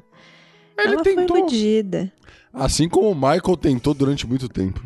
Então, mas é uma boa discussão mesmo, né? Eu já me peguei discutindo isso com algumas pessoas já, e é difícil também, porque relacionamentos são muito difíceis. Mas eu concordo com o Léo que, assim, de fato, você estar com uma pessoa, você sabe dos defeitos dela, e aí você fica na esperança dessa pessoa mudar uma parada que é muito dela, sabe? É bizarro isso, né, cara? Como a gente falou do Michael, né? É difícil o Michael sair disso, por mais que ele prometa pra ela, entendeu? Então, assim, o que, que ela tá O fazendo? Michael ela tá... tentou, aliás. né? É, exato, ele tentou, ele fala até a frase, né? Ele fala, porra, quando eu tô saindo, eles me arrastam de volta pra essa merda toda, né? Então, assim, por mais que ele prometa, cara, você sabe que na prática é difícil, velho. E isso é uma parada legal da história, que assim, a Kay olha e fala assim, cara, ele não vai sair. É, é ele. Não adianta, ele não tem como sair disso. E ela fala, eu vou embora. Caguei. Sim, Fui. sim. E, tipo, ela não faz nenhum, tipo, drama no sentido, tipo assim, ou muda, eu vou embora. Não, ela toma a decisão dela. Ela aborta e fala assim, eu estou indo embora. E aí ele faz um puta drama, e aí, aí sim mostra o macho escroto que ele é. Que ele fala, ah, eu vou usar todo o meu poder pra tirar os filhos de você. Dá um tapa na cara dela, tenta controlar ela, fala que ele não vai deixar e tal. E no final ele não faz porra nenhuma. As crianças vai com ela. Demora, mas vai, né? É, então, eu, e eu acho que ela distou, né, no, de todas as mulheres do filme, porque a irmã do, do Coppola, que faz a Connie, no primeiro ela só grita, né, é a função dela, é gritar porque o Carlo tá batendo nela. Isso, cara, quando você vê filmes antigos acontecia muito, né, muita mulher tinha a função de gritar ali, de ser histérica, era- era onde a, a mulher era colocada, né, uma visão bem bizarra, por sinal. E aí ela, a Kay destoava, né, isso que é legal, né, tipo, ela, ela, ela dava esse contraponto, e que é o que eu tava comentando, que é o inimigo do Michael tava em casa, né? Tipo, ele era boicotado pela própria esposa, saca? Mas se você parar pra pensar, Gui, tem um paralelo entre as duas, porque assim, as duas são muito fortes. É, a Connie talvez ela, ela é um pouco desenvolvida no segundo filme e no terceiro, mas as duas têm uma parada muito forte, tipo assim, elas contestam, elas não aceitam. Pô, a Connie é uma Corleone, né? Quando ela descobre que ela tá sendo traída, ela vai lá e contesta o cara, tudo bem, de uma forma muito mimada, né? Que é uma mulher que tá de. Porra, ela, foi colocada numa situação que, tipo assim, os homens comandam, ela só, só aproveita de toda a situação. E aí ela casa com um cara que é um puta babaca também, mas ela vai e confronta o cara. De um jeito meio, né, infantil, mas ela confronta o cara. É, mas é o que você falou, bem, né? Tipo assim, colocou aquela a mulher naquele papel de que ela é histérica, que ela sempre quando ela não quer. Não, não tem o desejo atendido, ela começa a quebrar as coisas, saca? Você entendeu? É, Sim. estigmatizou pra caralho. Sim, concordo. No, no, primeiro e no segundo filme, talvez um pouquinho, aí no finalzinho do segundo já melhora. Porque a Connie se transforma no que o Tom Higgins seria para ele no futuro. Porque ela começa a tomar conta dele. Ela que entende, apesar de ainda ser puta, muito inconsequente por não ter passado por todo o aprendizado é, do Michael com o pai, mas ela, ela trabalha tipo, já pensando assim: o Michael vai morrer, o Michael já não tá mais. Não, tá, não é mais capaz, sabe? Precisa de outra pessoa. Ela cuida do Michael, ela cuida da família. Ela toma um, um, uma liderança, de certa forma, ainda que seja uma liderança de segundo plano, né? Que é o como você falou, colocam as mulheres é, no segundo plano, mas ela é meio que a base ainda da família, sabe? Sim. E uma outra mulher que chama atenção, mas acho que pelo lado negativo, e os fãs vão me desculpar, mas a atuação da Sofia Coppola no terceiro filme, assim, respeito o trabalho dos atores e de fato é foda. Às vezes você vai gravar um vídeo ali, você grava 10 mil vezes pro vídeo ficar bom. Mas, cara, ele, ela só tá ali porque ela é quem é, né? Tem o sobrenome, porque a atuação é muito fraca, né, cara? Puta que pariu. Aliás, Gui, quando você mencionou que tinha um elenco duvidoso, né? O Sim. terceiro filme, eu até pensei, putz, meu, ele vai falar do Andy Garcia e eu vou ter que, eu vou ter que rebater ele. Não, acho que ele tá oh, bem. Mas, mas, eu entendi, agora era da Sofia isso, Coppola. Tá, mas ó, tá aí uma discussão boa, tá? Eu acho, eu acho, minha opinião, o primeiro e o segundo filme são maravilhosos, tá no mesmo nível. Muito, tem, tem muito crítico aí da vida que fala, ah, o segundo filme era desnecessário, mas foi bom, e o terceiro foi horrível. Eu discordo, acho que os, a história dos três filmes é baseada no Michael, e o Michael, puta, é, começo, meio e fim, muito bem. Os outros personagens realmente não são tão bem desenvolvidos. Mas eu vou te falar um negócio, o Andy Garcia, tadinho, talvez por causa de script, não sei, mas ele não é a melhor atuação dele, né? O Leonardo ele tá falando isso só porque eu falei que eu ia defender o Andy Garcia. Se eu tivesse ah. calado a minha boca, ele tava puxando o saco do Andy Garcia. então, não, eu gosto do Andy Garcia e eu, eu, eu gosto do personagem, porque, pra quem não sabe, o personagem do Andy Garcia, ele faz o filho bastardo do Sony. E aí, isso é muito legal do, do, do Coppola, e aí méritos para ele, né? Coppola fez lá no primeiro filme uma parada, e isso não tem no, no livro, e ele continua e ele vai jogar lá no terceiro. A consequência do primeiro, da traição do Sony, ele vai jogar lá pro terceiro filme. Que era o que eles falam que é o plano do Coppola, né? Não, então, eu, eu, eu acho, cara, que o, o Andy Garcia, na real, eu acho a atuação dele boa no terceiro, eu gosto. Só que eu acho que a forma que desenvolveram o personagem dele foi ruim, entendeu? Porque no primeiro eles desenvolveram muito bem o Michael, né? Ele começa e termina em pontos totalmente distintos. No terceiro eu acho que tentam fazer a mesma coisa com o Andy Garcia, como o Mancini, só que não conseguem executar. Pode ser que tipo focou muito no Michael, porque eu lembro de eu reassistindo agora para fazer podcast, tipo assim, eu percebi que ele ficou mocota sem aparecer. E aí quando ele reaparece, ele já tá com uma outra postura de mais de mafioso, que não desenvolveu isso, né? Ele meio que pulou muito rápido, saca? Então acho que essa, essa execução que não foi tão bem feita, talvez. Ele, ele passa de um filho do Sony para um Vitor Corleone muito rápido, se você parar pra pensar. Sim. Porque assim, no começo lá ele é todo explosivo, ele até. É engraçado que tem uma cena que ele, ele faz igualzinho o, pai, né? Que ele morde a mão e tal. Tipo, nervoso. Ele arranca a orelha e, do, do, aí, do Sasa lá, É, também. É o, é, o Johnny ele, ele, é um cara muito, tipo, inconsequente, igual o pai. E até o próprio Michael fala sobre isso. Ele fala assim, o temperamento do pai. É, e aí, de repente, do dia pra noite, ele se transforma no, no Michael ou no Vitor Corleone.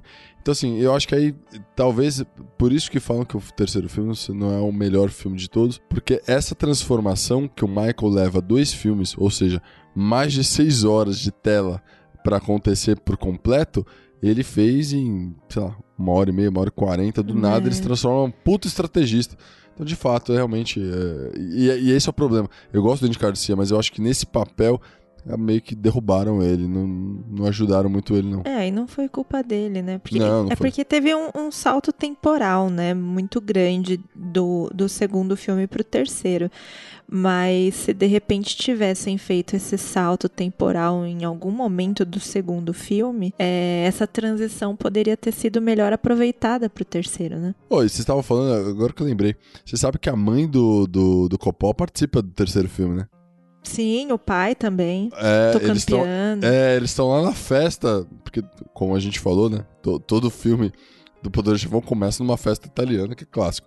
E aí nessa festa do terceiro filme tá a família inteira lá. Tá a filha, o pai, a mãe, a avó. Não, tô brincando, a avó não tá aqui, já se foi muito tempo. Mas tá a família inteira lá participando lá e, tipo, porra. Puta cara nepotista dos infernos. É pra economizar cachê, Leonardo. Ah, será? Eu acho que é pra família enriquecer. Eu acho que ele é o verdadeiro italiano, viu? Ele é o verdadeiro italiano, pôs a família pra ganhar dinheiro.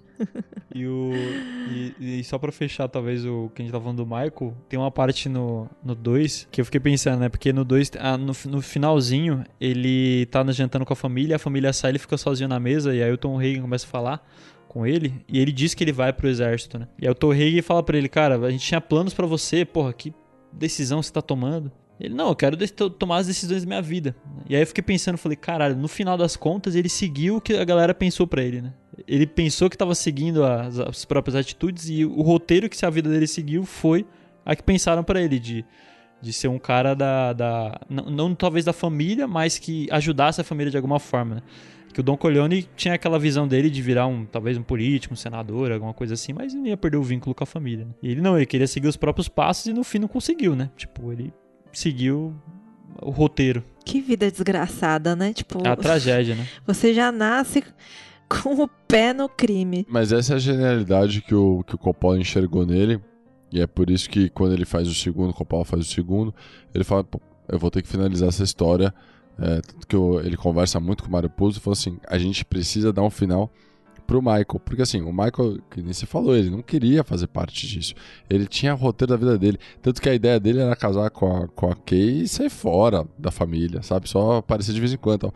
E aí ele toma a- a- as atitudes que ele toma, geram as consequências, ele toma o controle da família e aí ele não consegue sair nunca mais.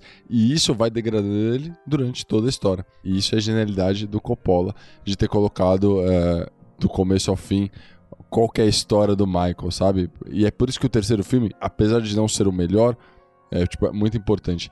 Tem uma cena no terceiro filme que eu acho o ápice de uma atuação e o ápice da história, apesar de não ser o, meu melhor, o melhor filme pra mim, mas é que a hora que a, a filha dele morre, a Mary, é assassinada, e ele faz aquele, aquele grito de desespero. Cara, que cena extraordinária. Eles cortam o áudio do Alpatino, né? Do Michael. E aí ele tem um, grito silencioso, tudo em silêncio. Dá pra ver no rosto dele ah, o ódio, ah, o arrependimento. Se sente ah, o peso daquele personagem e aí de repente vê um grito estridente.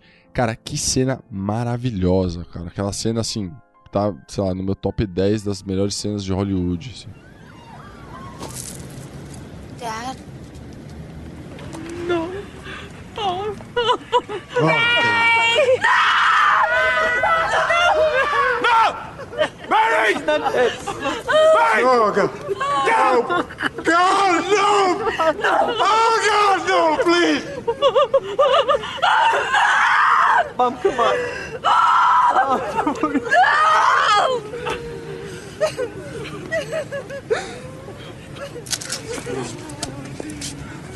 Shut up.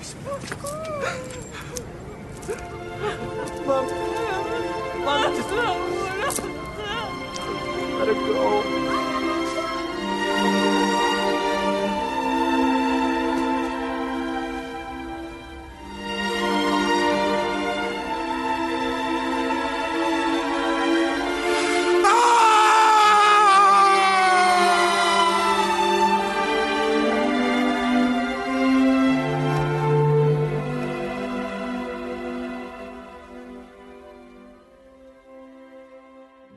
Por isso que eu falei, cara, eu achei a atuação Não é dele desesperador? foda. Sim, cara, eu achei a atuação dele muito foda no filme inteiro, né? E aí culmina nessa cena final ali. Olha tudo que eu fiz pela família em busca, sabe, de proteger. E, e, e olha o que eu tô pagando, sabe? Tipo, eu não queria isso.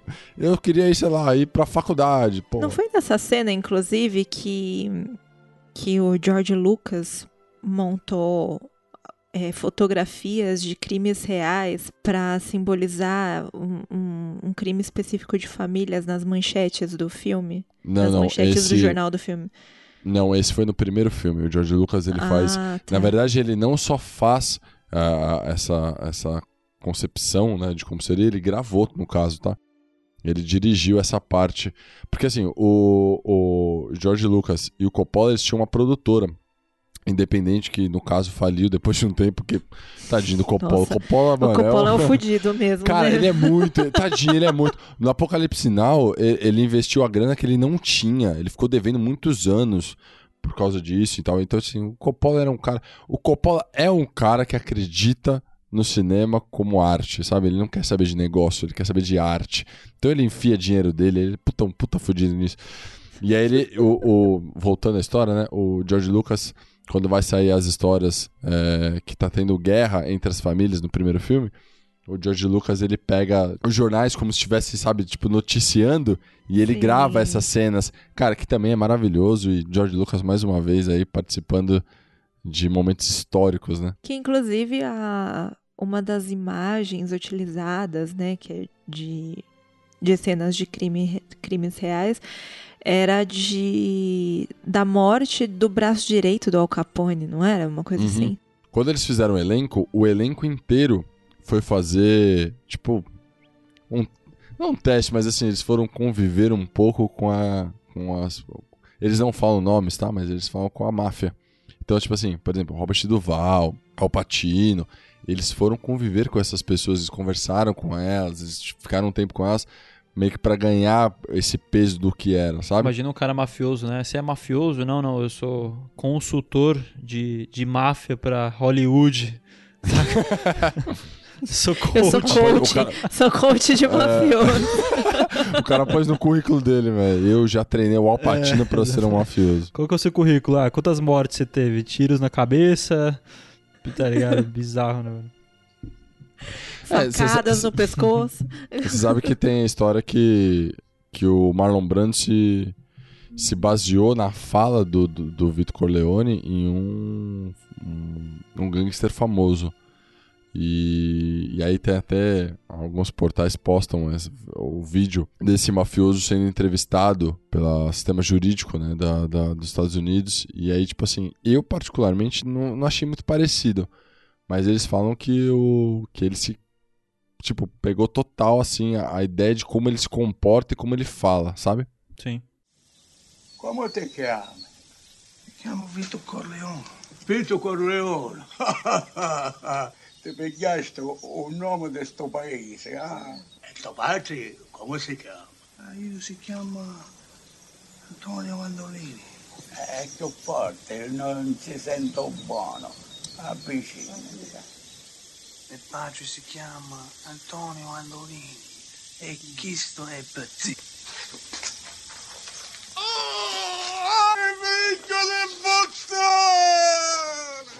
E a gente tava falando de, de personagens de, de famosos, né, que, que tentaram fazer papéis e tal.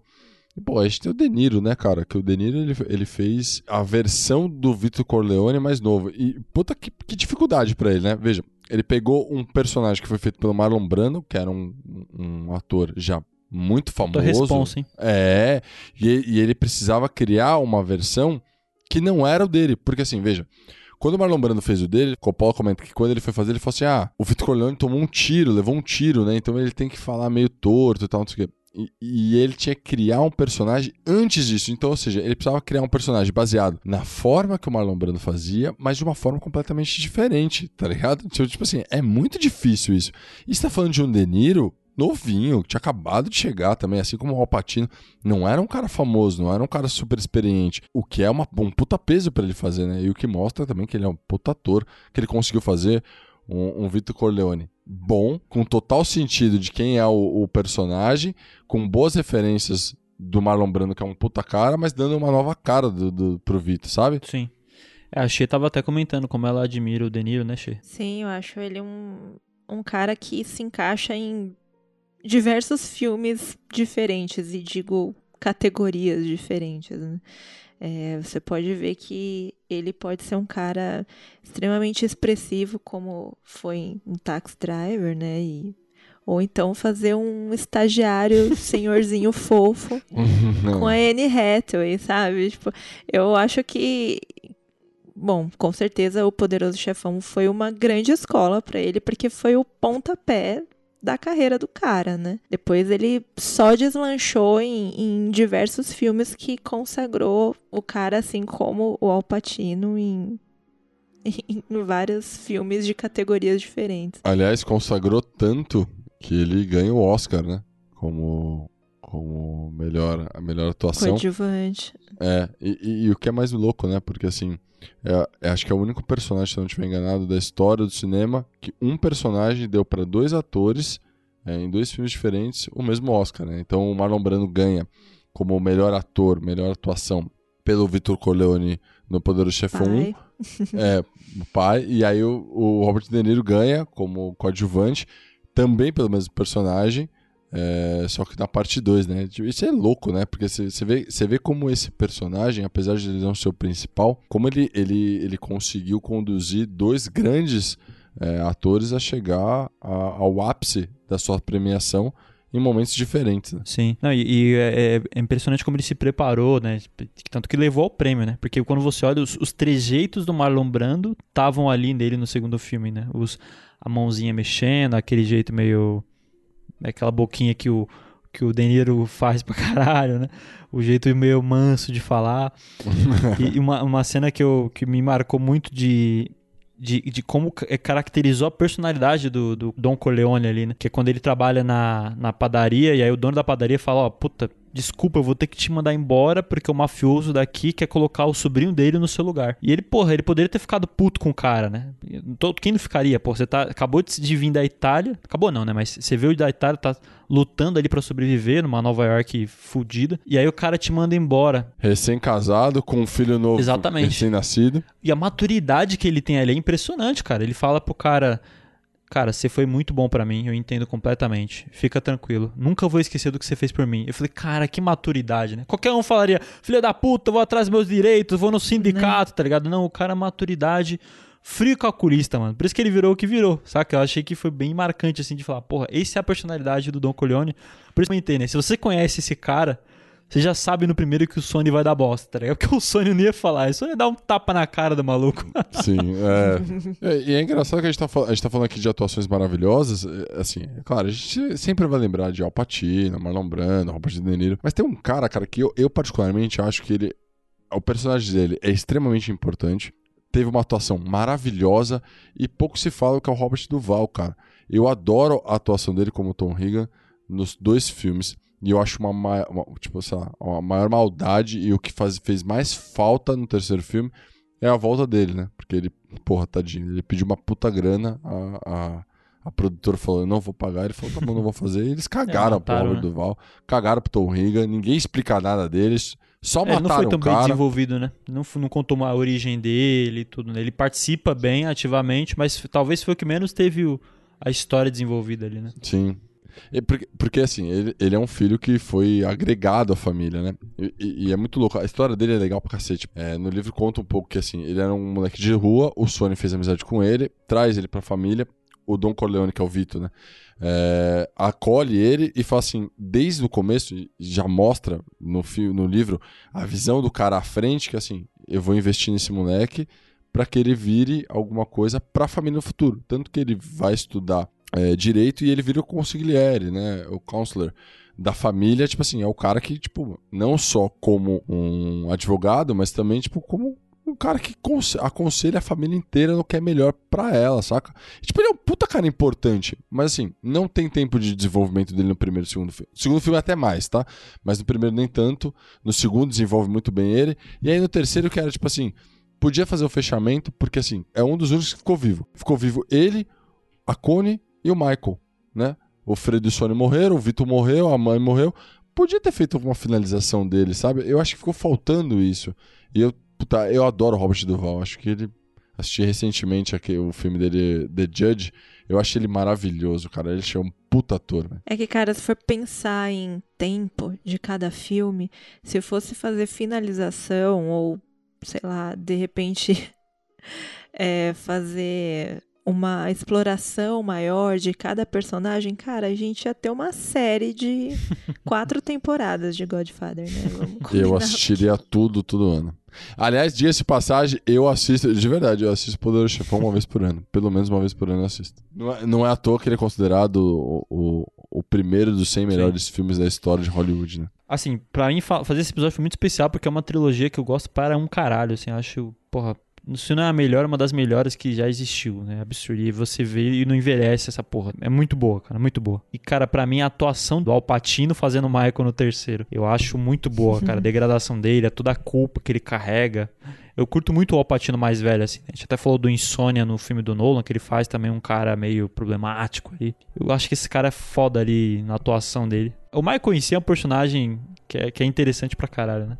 Toda a história dele. Mas no terceiro filme eu acho ele animal e combina naquela cena que a gente até comentou. Então, pra mim, essa cena. Ele no terceiro filme tá impecável, cara. Impecável. Eu gosto muito. É, o, o Poderoso Chefão, eu acho que ele entra naquele clã de filmes que quem gosta de cinema precisa assistir, né? Precisa conhecer. Quem gosta de cinema precisa assistir Star Wars, quem gosta de cinema precisa assistir O Poderoso Chefão. Quem gosta de cinema pode passar ali nos anos 90 também assistir uma trilogia do Jurassic Park, porque são filmes icônicos que não necessariamente precisou ter uma grande história, mas é, foram marcos no cinema, né? De mudanças, de evoluções, de representações. E o Poderoso Chefão, ele, nos anos 70 ali, ele foi completamente audacioso, né? Eu acho que a gente pode chamar O Poderoso Chefão, os três filmes, filmes audaciosos para sua época.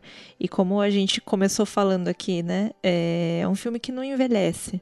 Ele sempre vai ser sensacional, independentemente do ano que você assistir. É legal que você falou, Che, do, do Jurassic Park, e é uma coisa que me veio na cabeça, que eu não sabia na- durante as pesquisas eu descobri. É, tem muitos especialistas que dizem que o, o Poderoso Chefão é um dos primeiros blockbusters da história, né? Porque tinha uma regra nos Estados Unidos que assim, se o cinema comprasse os direitos de passar aquele filme, tinha um raio de X quilômetros que outro cinema não poderia passar. Só que o hype foi tão grande por causa do livro e, e do lançamento que, tipo assim, os caras falaram assim: cara, não existe mais essa regra, caguei, eu preciso comprar. E aí começou a ser vendido em todos os cinemas próximos, né? Então, tipo, ele é considerado o primeiro sentido. O que é muito louco. É um filme que não faz sentido. Porra, não era pra ter acontecido. A Paramount não tinha interesse nenhum, aparentemente, de comprar, só comprou meio que pra não perder pros rivais.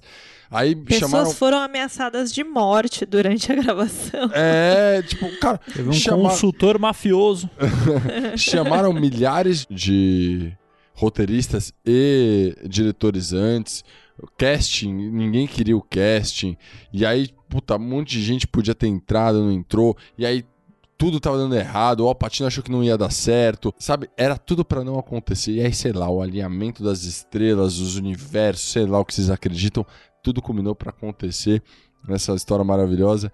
E aí vocês estão falando dos melhores personagens, sei lá, pra mim, de fato, durante toda a história, é o Michael, não tem como não gostar. É, pra mim, o Al Pacino é um dos caras mais fodas do cinema que eu assisti. Eu gosto de todos os filmes dele, é muito difícil eu encontrar um filme dele que eu faço mais ou menos, porque eu acho que ele traz uma, um- uma atuação bizarra de boa.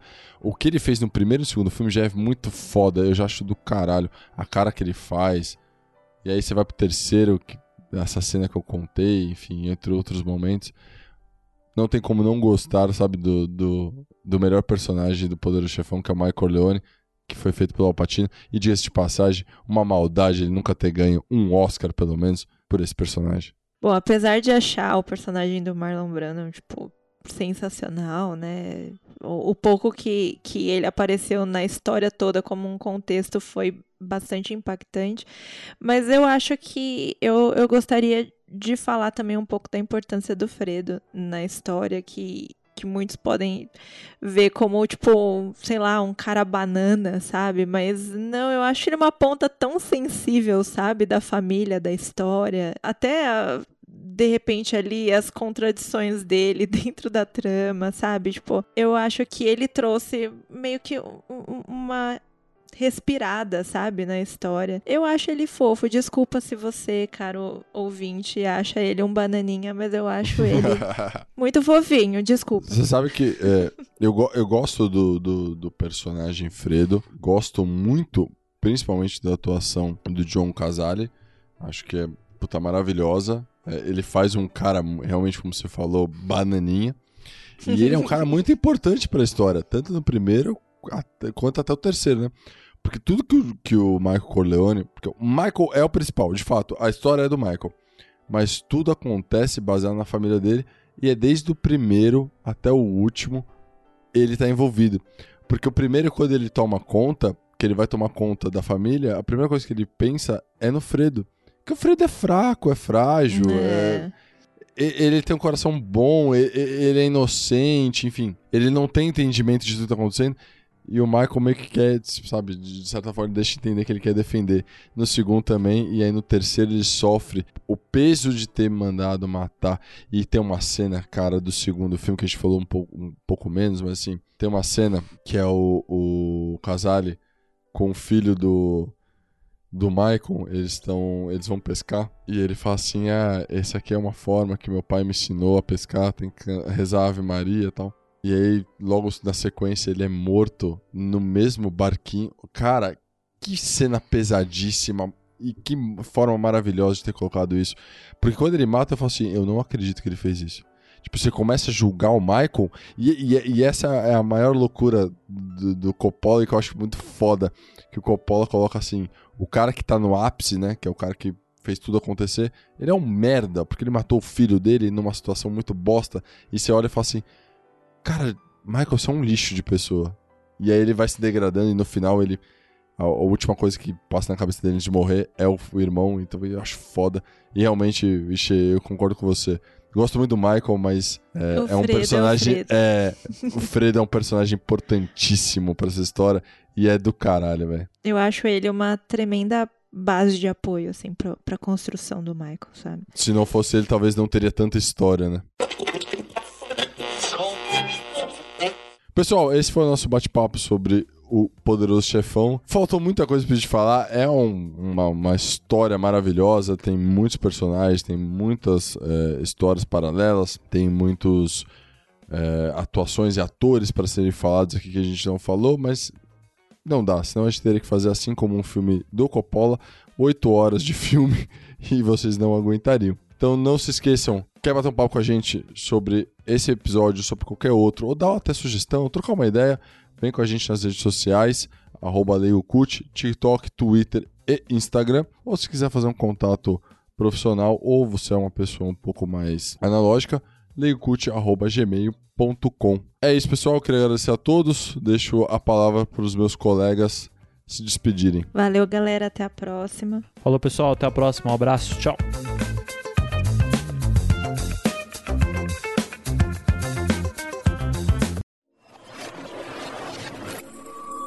Este programa foi editado por Ilha Flutuante.